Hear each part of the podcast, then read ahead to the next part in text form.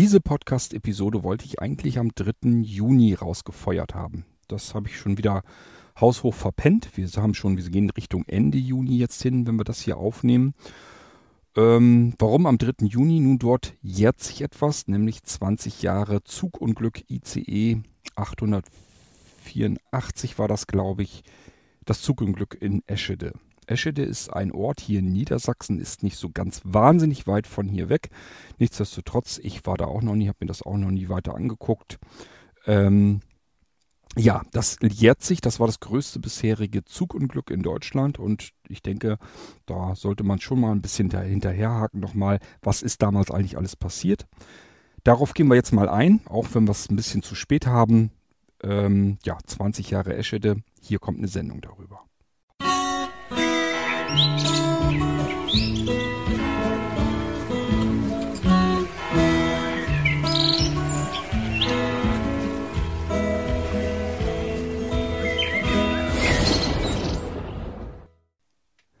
Wie kam es überhaupt dazu? Nun, ich habe mir ähm, Sekunden vor dem Unglück oder wie das Ding heißt. Ist eine Serie, die läuft auf N24, kann man allerdings alles sich auch über YouTube angucken. Das habe ich mir auch angeguckt, das Zugunglück von Eschede. Ich wusste, dass das sich ja jährt, das geisterte, waberte ja so ein bisschen durch die Medien auch. Und ich habe einfach gesagt, ja, stimmt, das habe ich mir auch damals irgendwie mal ähm, angeguckt, also schon vor ein paar Jahren mal.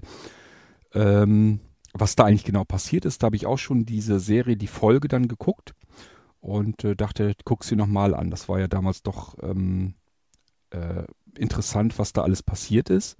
So habe ich mir die Folge angeguckt und dann läuft das bei YouTube ja immer automatisch weiter. Dann kam als nächstes der Film Eschede. Es gibt einen Film Eschede, ist auch über YouTube zu sehen und das ist eigentlich so eine Mischung, haben sie versucht so ein bisschen als Film aufzumachen, aber es wirkt dann doch mehr wie eine Dokumentation. Es kommen auch die Leute ähm, darin vor, die halt äh, hinterblieben sind. Also die entweder dabei waren und nicht tödlich verunglückt sind, wie die heute so weiterleben und so weiter und so fort. Das war alles in diesem Film Eschede drin.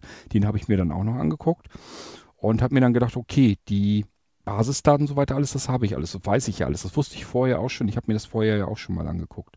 Dachte ich mir, kannst du eigentlich mal zum 3. Juni, das war so im Mai, als ich mir das alles vorgenommen habe, kannst ja zum 3. Juni hin, kannst das ja so ungefähr um den Termin, kannst ja mal eine Sendung selber machen. Rollst das alles nochmal auf, holst dir die Daten, notierst dir vielleicht stichpunktartig, was alles passiert ist und ähm, gehst das, ackerst das ganze Thema einmal durch, hier im Irgendwasser.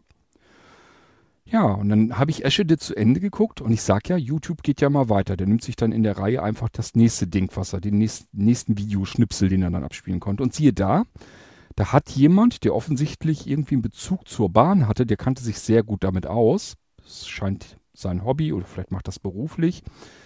Ähm, ja, kennt sich da sehr gut aus und hat das Ganze auch nochmal dokumentiert. Und zwar so, wie ich es ursprünglich vorhatte.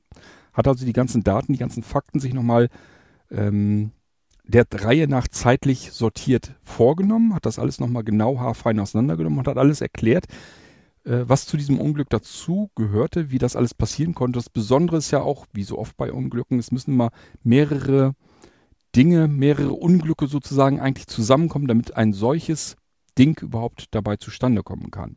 Dass solch ein Unglück überhaupt passieren kann, insgesamt solch eine Katastrophe. Dafür müssen viele kleine Zufälle zusammenkommen. Das ist bei diesem Fall auch wieder gewesen. Und äh, ja, diese kleinen Zufälle ähm, hat er alle in Reihe gebracht und hat das eigentlich eigentlich alles wunderbar klein, haarklein und sauber detailliert, aber ähm, so, dass man es verstehen konnte, ähm, ja, dokumentiert. In dem Video ist die Bahnstrecke zu sehen. Dieses Stück, wo der Zug eben verunglückt ist. Das heißt, in dem Video sind auch so ein paar Stellen, wo einfach so ein paar Sekunden nichts sagt. Das liegt daran, weil man diese Strecke entlang fährt und man einfach was sehen kann. Ähm, ich will uns hier natürlich die Audiospur rausnehmen. Ähm ich habe mir also gedacht, dass genau so wie er das gemacht hat, wolltest du es auch machen für den Irgendwasser Podcast. Warum soll ich mir die Arbeit jetzt nochmal machen, wenn er das schon so gut gemacht hat? Also versuche ich doch mal, ob ich den finden kann. Ich habe keine Möglichkeit gefunden, dass man einen Menschen, der ein Video bei YouTube hochgeladen hat, dass man den direkt von dort irgendwie kontaktieren könnte, also eine E-Mail schicken. Das habe ich dort nicht gefunden, keine Ahnung, ob das nicht drin ist oder ob ich bloß zu blind bin, das zu finden. also, ähm, was ich herausgesehen habe, ich wusste ja einmal, wie das Video heißt.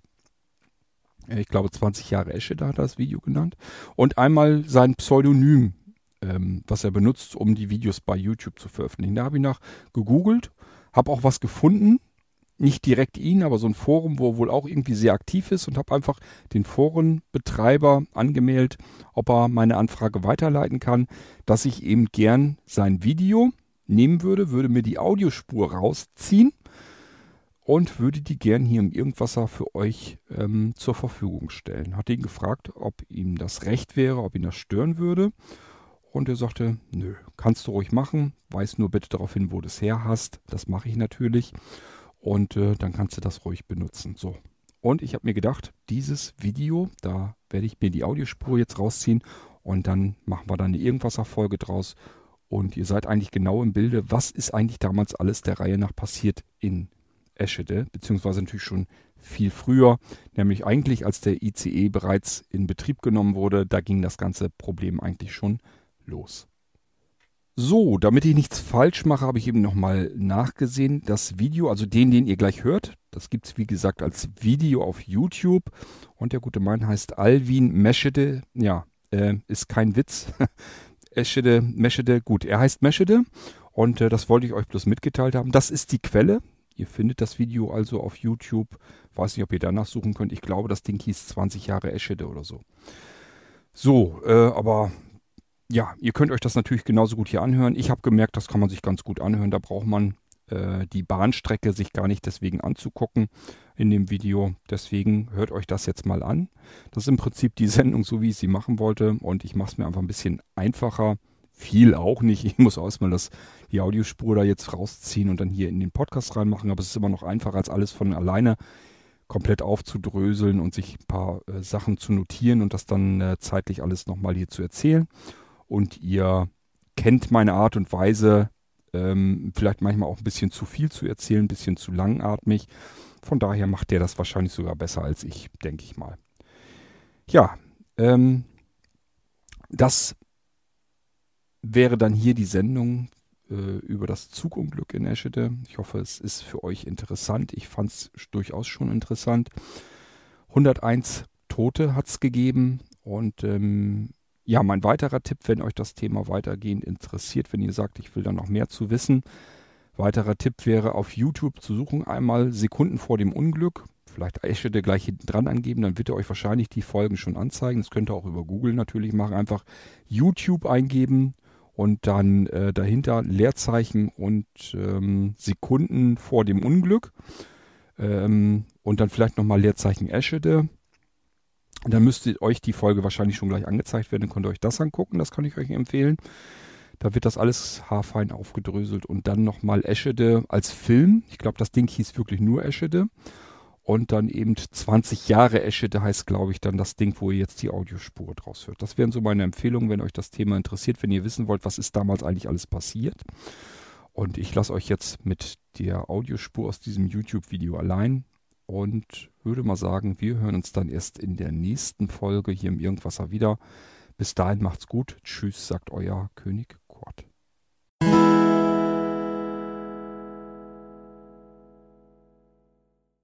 Hallo.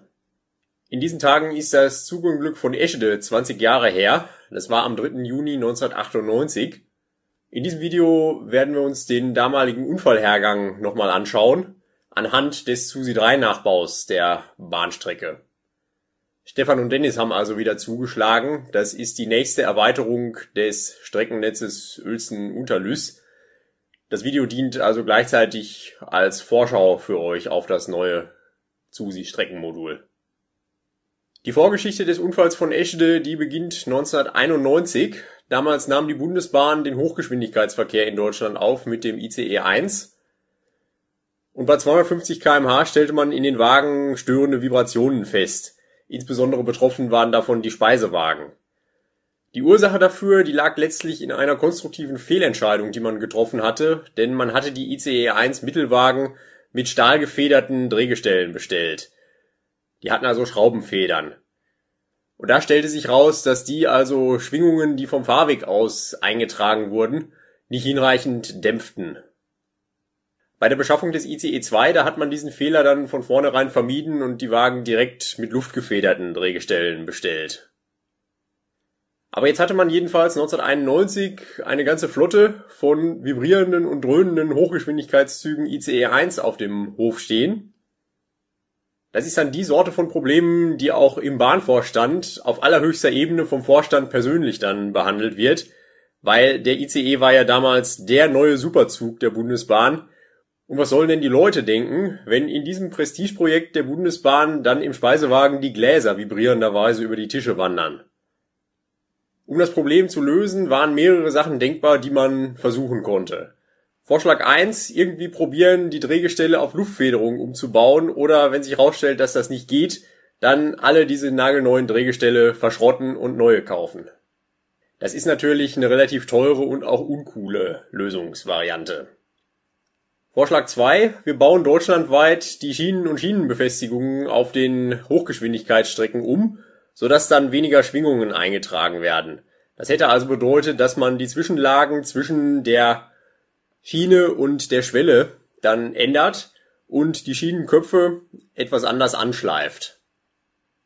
Das ist auch eine relativ teure Variante. Oder Vorschlag 3. Wir bauen Radsätze mit gummigefederten Radreifen ein, wo dann ein umlaufendes Stück Hartgummi zwischen Radreifen und dem Radkörper die Schwingungen dämpft. Ich habe mal geguckt, ob ich irgendwo eine zeichnerische Darstellung von so einem Radsatz finde. Und in der Tat bin ich fündig geworden. So sieht das also aus. Radsatzwelle, Radscheibe, dann die Gummizwischenlage und dann der Radreifen. Das hier oben ist der Spurkranz. Der Vorteil hiervon war, das war von allen drei Vorschlägen der billigste, weil Radsätze muss man sowieso als Verschleißteile ab und zu mal neu kaufen. Der Nachteil war, diese ganze Technologie, die kam ursprünglich aus dem Straßenbahnbereich. Im Hochgeschwindigkeitsverkehr, da hatte noch niemand Radsätze dieser Bauart getestet, wie die sich dann verhalten. Also sagte sich die Bundesbahn, okay, dann müssen wir uns jetzt mal hier opfern zum Wohle der Wissenschaft. Wir testen das jetzt. Wir sind ja eine sich selbst überwachende Behörde. Wir können also Test und Zulassung dieser Radsätze komplett von vorne bis hinten selber machen. Wir nehmen jetzt erstmal sieben ICE-Speisewagen und erproben die Dinger dann darunter. Kurz danach kam dann der Bahnvorstand an und fragte seine Untergebenen, wieso testet ihr das nur an sieben Speisewagen? Baut doch sofort alle 60 Speisewagen so um und dann nennen wir das einen Großversuch. Mit dem Hintergedanken natürlich, dass wenn alle Speisewagen sofort so umgebaut werden, dass dann wenigstens die kritischen Nachfragen aus den Medien beim Bahnvorstand aufhören, warum das immer so dröhnt in den ICE-Zügen. Und so kam es also dazu, dass dann die Frage, ob diese gummigefederten Radsätze tauglich sind für den Hochgeschwindigkeitsverkehr und insbesondere ob sie eben dauerfest sind. Das wurde dann getestet mit Fahrgästen in den ICE-Zügen als Versuchskaninchen letztlich, muss man sagen. Kurz vor dem Ende der Erprobung kam es dann im Februar 1992 zu einem Riss an einem Radreifen unter einem dieser 60 Speisewagen. Spätestens an der Stelle hätte man sich natürlich rückblickend gewünscht, dass irgendjemand in der Deutschen Bundesbahn dann Stopp gesagt hätte, weil da war gerade was passiert, was eigentlich gar nicht hätte passieren dürfen. Das Ziel der ganzen Erprobung war ja zu ertesten, ob diese Radsätze dauerfest sind, dass sie also durchhalten, bis sie eben dann ihre Verschleißgrenze erreicht haben, die Radreifen, und dann sowieso ausgewechselt werden müssen. So, stattdessen stellte man sich dann im Sommer 1992 hin und sagte, den einen Riss, den wir jetzt in der Erprobungsphase hatten, den verbuchen wir jetzt mal als großen Zufall. Wir haben diese Radsätze jetzt hinreichend getestet und erklären die jetzt hier per Unterschrift für dauerfest und zugelassen. Das ging wiederum maßgeblich auf Intervention von ganz oben aus dem Bahnvorstand zurück. Jedenfalls daraufhin erhielten dann alle ICE 1 Mittelwagen diese Radsätze. Anfang 1998, da verschickte dann die Hannoveraner Straßenbahn, die Östra, eine Warnung an alle Anwender von solchen gummigefederten Radsätzen, weil in Hannover war es zu vorzeitigen Radreifenbrüchen gekommen, dass also die Radreifen kaputt gingen, bevor sie ihre Verschleißgrenze erreicht hatten. Die Deutsche Bahn hatte diese Warnung auch bekommen, allerdings dachte man dort, dass man nicht betroffen sei, weil Es waren ja Straßenbahnräder, die da gebrochen waren. Und der Radsatz vom ICE 1, der unterschied sich in einigen Details der Konstruktion. Und außerdem konnte man ja inzwischen dann auch schon auf sechs Jahre Betriebserfahrung im ICE dann verweisen. In dieser Zeit war es nämlich immer gut gegangen. Und dann ging am 3. Juni 1998 der Triebzug 151 als ICE 884 von München nach Hamburg auf die Strecke. Der Unglücksradsatz, der befand sich unter dem ersten Mittelwagen an dritter Stelle. Der war vom Zugpersonal seit April achtmal wegen unrundem Lauf bemängelt worden. Das wurde dann jeweils in die entsprechenden Systeme eingetragen. In der Nacht vor dem Unfall, da war dieser Radsatz dann auch in München im ICE-Werk untersucht worden. Dabei war eine Flachstelle von 1,1 Millimeter festgestellt worden. Das war letztlich eine Grenzwertüberschreitung, die eigentlich hätte dazu führen müssen, dass dieser Radsatz dann ausgewechselt wird, weil man hätte ihn nicht mehr auf der Unterflurdrehbank abdrehen können, solange bis er wieder rund war, weil er war schon zu nah an seiner Verschleißgrenze. Die Mitarbeiter im Werk München, die dachten allerdings, dass sie da einen Ermessensspielraum hätten, weil für sie war nämlich in ihren Unterlagen nicht erkennbar, welche der dort genannten Grenzmaße für Radsätze jetzt sicherheitsrelevant sind und welche nur dem Komfort der Fahrgäste dienen. Was halt auffällig war, im ICE-Werk in Hamburg, da wurde zur damaligen Zeit, wenn es um Radsätze ging, ein viel kleinlicherer Maßstab angelegt als in München. Also letztlich war es so, dass in Hamburg ordentlich gearbeitet wurde und in München eher geschludert. Das fand dann die Staatsanwaltschaft nachher bei ihren Ermittlungen raus. Bei dem Unglücksradsatz, wenn wir jetzt nochmal einen Blick auf die Zeichnung werfen, haben wir zwei Probleme, die beide gemeinsam dann den Unfall verursacht haben. Das eine ist das grundsätzlich Konstruktive, dass dieser Radreifen bei jeder Umdrehung, weil der ja auf dieser Gummieinlage sitzt, ganz, ganz minimal gibt die dann jeweils nach, wird er jedes Mal durchgeknetet. Wird also ständig immer wieder auf Biegung hin und her beansprucht, dieser Radreifen. Und was macht Stahl, wenn er also dauerhaft ständig hin und her gebogen wird? Irgendwann bricht er dann. Das wurde außerdem begünstigt dadurch, dass das Ding schon sehr weit runtergefahren war. Es gab also an dem Tag dann auch keine Sicherheitsreserven mehr im Material. Ja, und das zweite Problem war halt, dass durch die unzulässige Flachstelle, mit der der Wagen rumfuhr, dann bei jeder Radumdrehung nochmal zusätzliche Kräfte in den Radreifen eingeleitet wurden. Ja, und etwa hier an dieser Stelle bei Streckenkilometer 55,1, da gab der Radreifen dann auf, er brach durch, wickelte sich ab und bohrte sich durch den Fußboden des ersten Wagens. Es gab in diesem Wagen einige Fahrgäste, die das mitbekommen haben, allerdings hatte leider keiner von denen die Geistesgegenwart, dann die Notbremse zu ziehen. Es machte sich allerdings dann mindestens einer auf, um einen Zugbegleiter zu suchen, hat ihn auch gefunden, allerdings die beiden kamen nicht mehr rechtzeitig an, um dann noch reagieren zu können. Mit diesen Fahrgästen aus dem ersten Wagen möchte sicherlich auch keiner von uns tauschen, weil die werden sich sicherlich dann für immer Vorwürfe machen. Ach, hätte ich doch die Notbremse gezogen, ne? So, jetzt machen wir uns mal in Richtung Eschede auf den Weg. Fahrtrichtung ist jetzt also von Celle in Richtung Uelzen nach Norden. Etwa hier bei Streckenkilometer 55,2 hat irgendein Trümmerteil dann einmal glatt das Linienleiterkabel durchtrennt. Aber der Wagen hielt sich erstmal auf den Schienen.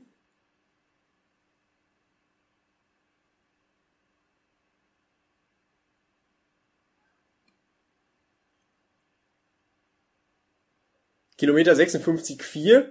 Ab hier hatte dann so gut wie jede Schwelle dann Anschlagsspuren.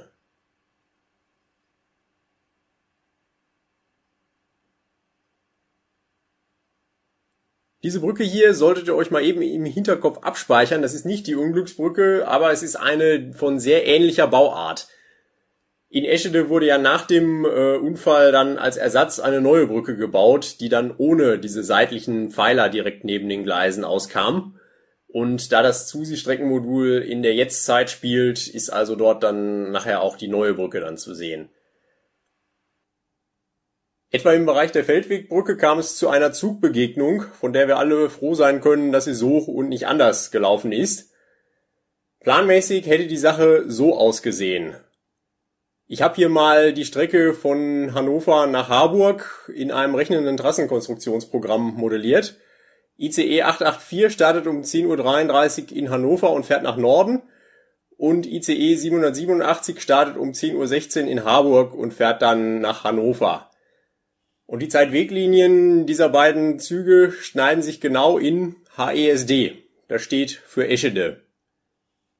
Wenn die beiden Züge pünktlich gewesen wären, hätte es also durchaus sein können, dass der Gegenzug 787 genau dann in den Trümmerberg des 884 auch noch reingefahren wäre. Da möchte man überhaupt nicht drüber nachdenken. Dadurch, dass allerdings der Zug 884 eine Minute Verspätung hatte und der Zug 787 eine Minute vor der Zeit war, verschob sich die Zugbegegnung dieser beiden Züge ein Stück zwischen die Betriebsstellen Eschede und Garsen.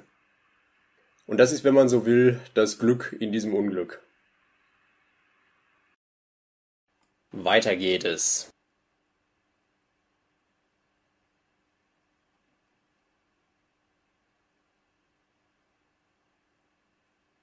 Einfach Vorsignale Bahnhof Eschede.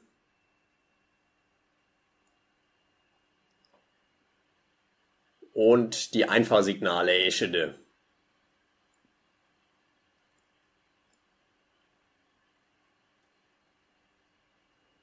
So, das hier ist die Weiche 2. Hier ist dann irgendein Trümmerteil, möglicherweise auch der im Wagenboden feststeckende abgewickelte Radreifen selber, mit diesem Radlenker hier der Weiche kollidiert und hat den abgerissen. Der Radlenker, der bohrte sich dann ebenfalls durch den Fußboden des Wagens 1 und blieb dann im Wasserbehälter der Toilette stecken. Und durch diesen Aufstoß wurde letztlich wahrscheinlich dann die Lage dieses Drehgestells nochmal geändert, so dass dann irgendein anderes Teil an dieser Weiche 3 hier mitten in die Weichenzunge eingeschlagen ist. Hier unten drin befindet sich der sogenannte Spitzenverschluss dieser Weiche. Der sorgt also dafür, wenn diese Zunge befahren wird, dass die sich nicht irgendwie bewegt. Allerdings, wenn hier irgendwie ein Drehgestell oder ein Radsatz oder was auch immer mit 170 kmh dann hier in die Zunge einschlägt, auf so eine Belastung ist dieser Spitzenverschluss nicht ausgelegt, so dass der dann nachgab. Und durch diesen Aufstoß stellte sich hier diese Zungenvorrichtung dann in Rechtslage um. Der vordere Triebkopf der Wagen 1, Wagen 2 und das vordere Drehgestell vom Wagen 3, die fahren hier noch geradeaus weiter und das hintere Drehgestell biegt allerdings dann hier auf das Nebengleis ab. Dieser Gleisbogen hier, der ist natürlich überhaupt nicht dafür dimensioniert, dass man hier mit 170 kmh die Kurve nimmt. Und das führte dann dazu, dass der Wagen sich mit seinem hinteren Drehgestell konnte dieser Wagen 3 sich also dann nicht mehr auf den Schienen halten und schleuderte hier gegen die Brückenpfeiler, die sich hier befanden. Schlug die weg und dann fing diese Brücke an einzustürzen. Wie gesagt, das hier ist die neue Brücke, die jetzt hier zu sehen ist, die nach dem Unfall errichtet wurde. Alte Brücke hatte hier und hier jeweils Pfeiler neben den Gleisen. Es kam dann jetzt zu mehreren Zugtrennungen. Der Triebkopf, der führende, war das einzige Fahrzeug, was schwer genug war, um sich noch mit allen Achsen auf den Schienen zu halten. Der ist dann etwa zwei Kilometer weiter hinten hier dann zwangsgebremst zum Stehen gekommen. Die Wagen 1 bis 3, die kommen hier im Gleisfeld irgendwo zu stehen, wobei der Wagen 3 eben durch die Kollision mit den Brückenpfeilern sehr stark beschädigt ist. Der Wagen 4 kommt noch unter dieser einstürzenden Brücke in einem Stück durch, verschwindet dann allerdings hier rechts irgendwo in der Botanik. Der Wagen 5, der bekommt im hinteren Teil die einstürzende Brücke ab und die vordere Hälfte dieses Wagens, die hat danach dann nur noch einen Bremsweg von 30 Metern und steht dann irgendwo hier. Der Wagen 6, der erleidet einen Volltreffer dieses einstürzenden Brückenoberbaus. Da wird er drunter begraben und auf eine Höhe von, ja, 15 Zentimeter zusammengequetscht. Die Wagen 7 und 9, die zerschellen an dem jetzt im Gleisfeld liegenden Brückenüberbau. Ein Wagen 8 gab es damals in der Zugbildung nicht. Diese Nummer wurde also übersprungen. Ja, und die Wagen 10 bis 14 und der nachlaufende Triebkopf, die schieben sich dann im Zickzack hier vor diesem Trümmerhaufen zusammen. Zur falschen Zeit am falschen Ort waren übrigens auch zwei Techniker der Bahn AG, die gerade hier irgendwelche Arbeiten an der Strecke verrichteten, die wollten die Vorbeifahrt dieses ICEs dann hier abwarten, hatten sich unter der Brücke postiert und dann stürzt über den die Brücke ein. Die waren also auch dann unter den 101 Toten.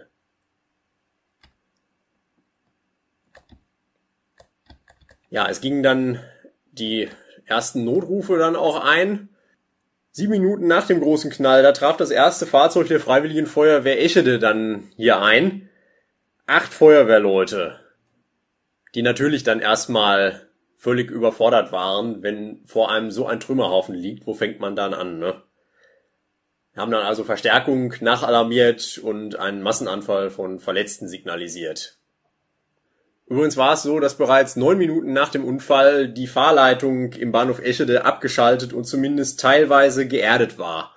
Eine vollständige Erdung war aufgrund der Beschädigungen in so kurzer Zeit nicht hinzubekommen, weil diese ganzen Fahrleitungen auf allen Gleisen hier waren ja runtergerissen. Aber die Unfallstelle war also innerhalb kürzester Zeit so weit sicher, dass also von den Opfern und Hilfskräften niemand dann durch elektrischen Strom noch zu Schaden kam. Ich vermute, das lag daran, damals gab es ja im Bahnhof Eschede hier hinten dann noch einen Fahrdienstleiter, dass der bahnerdungsberechtigt war und das gemacht hat. Weil, wie gesagt, wenn man heutzutage erst auf den Notfallmanager warten muss, ich glaube nicht, dass der es schaffen würde, in neun Minuten in Eschede parat zu stehen.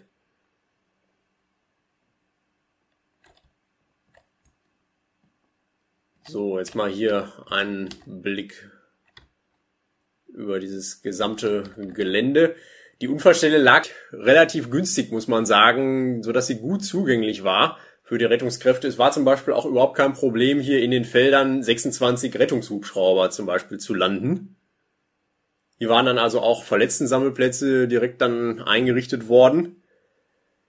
Um diese 26 Rettungshubschrauber zu koordinieren, aus Sicherheitsgründen ist es ja sinnvoll, dass immer nur ein Luftfahrzeug sich dann in diesem Bereich bewegt befand sich hier ein Bundeswehrhubschrauber, der dann quasi luftgestützt äh, den Verkehr hier dirigierte, den Luftverkehr. Das hier, diese Fabrikhalle, das ist die Firma Fördertechnik Ulrich. Dort wurde übrigens dann die Leichensammelstelle eingerichtet damals.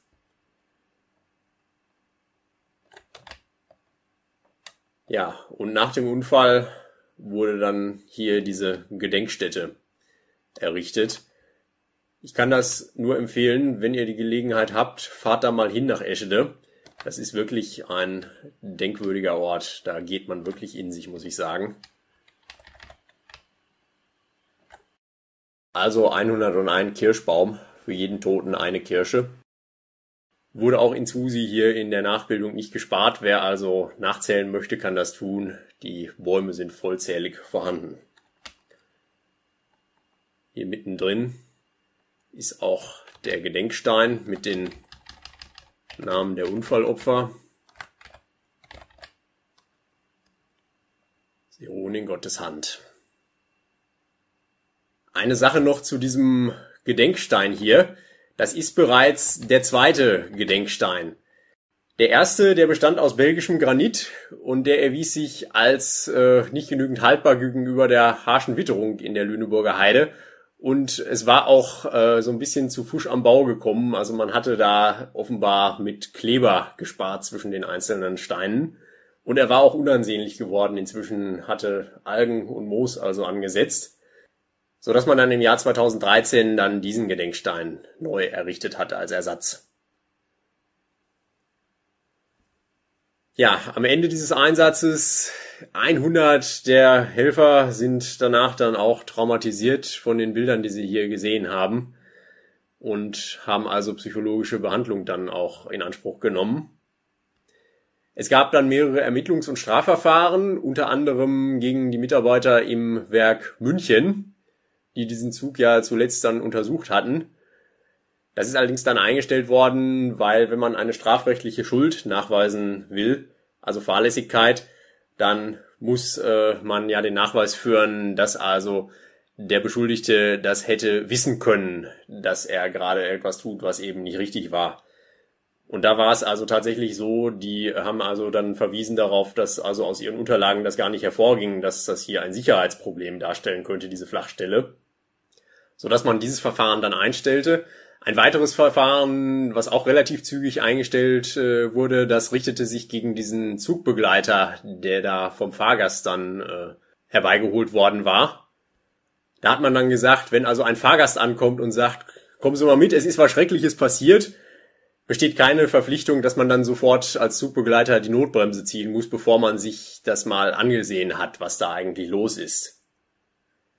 Ja, und dann gab es ein großes Gerichtsverfahren, wo dann angeklagt waren diejenigen, die damals für die Zulassung dieser gummigefederten Radsätze verantwortlich waren. Das wurde letztlich dann eingestellt, weil die Sachverständigen sich nicht einig waren, ob man jetzt es hätte wissen können oder müssen, dass also diese Konstruktion nicht hinreichend dauerfest war und Mängel hatte.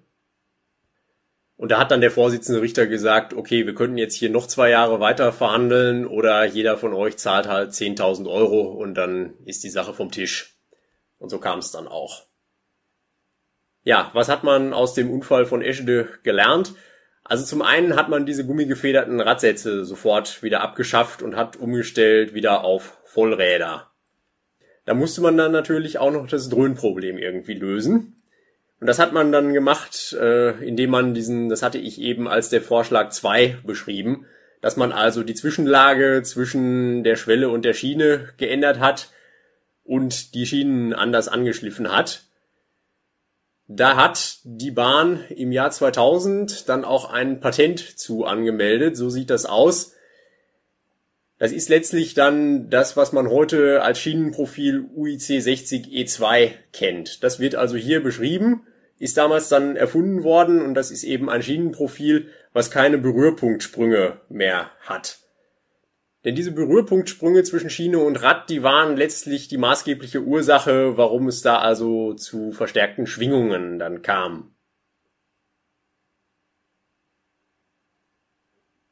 So, jetzt folgen wir weiter hier der Bahnstrecke nach Norden. Das hier sind also die Überholgleise im Bahnhof Eschede.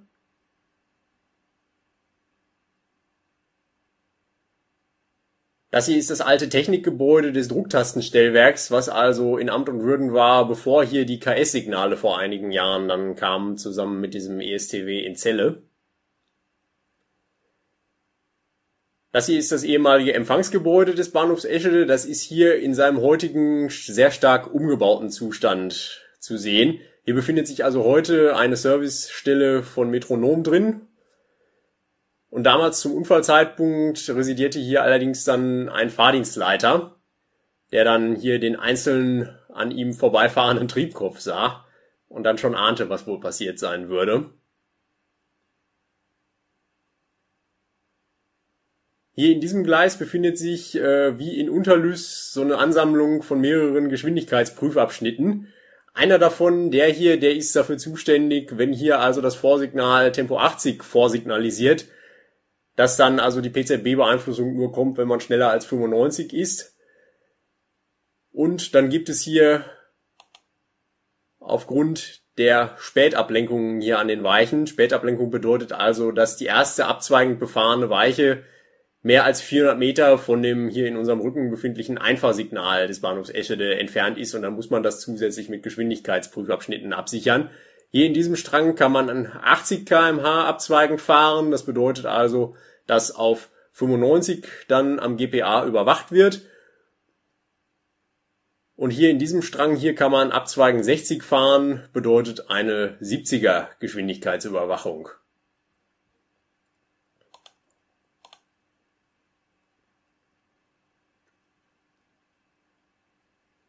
Ja, und damit verlassen wir dann Eschede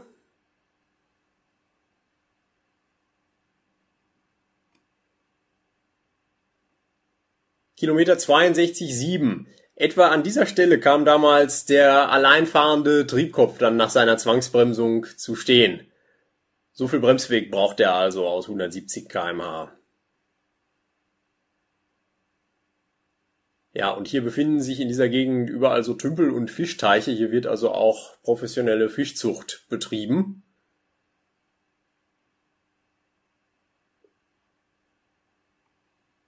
Und dann sind wir auf die lange Gerade in Richtung Unterlüß eingebogen.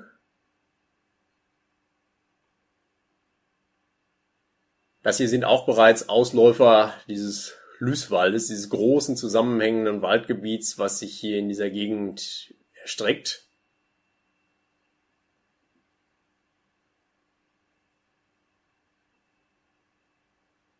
Ja, und dann haben wir den Modulübergang nach Unterlüß erreicht.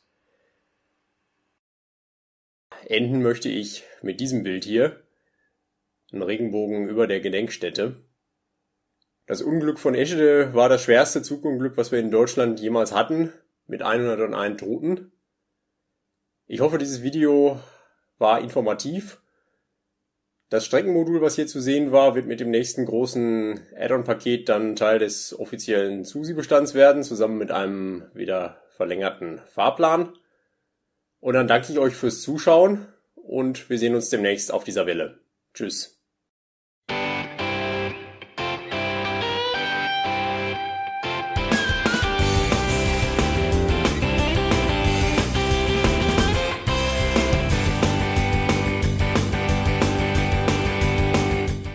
Das war Irgendwasser von Blinzeln. Wenn du uns kontaktieren möchtest, dann kannst du das gerne tun per E-Mail an podcast.blinzeln.org oder über unser Kontaktformular www.blinzeln.org. Blinzeln schreibt man in unserem Fall immer mit einem D in der Mitte. Wenn du möchtest, kannst du uns sehr gerne auch einen Audiobeitrag auf unseren Podcast Anrufbeantworter sprechen. Der hat in Deutschland die Telefonnummer 05165 439 461. Und wenn du uns aus dem Ausland anrufen möchtest, dann ersetze einfach die erste 0 gegen die 0049 für Deutschland. Wir bedanken uns für dein Interesse und freuen uns schon darauf, wenn du auch beim nächsten Mal wieder mit dabei bist.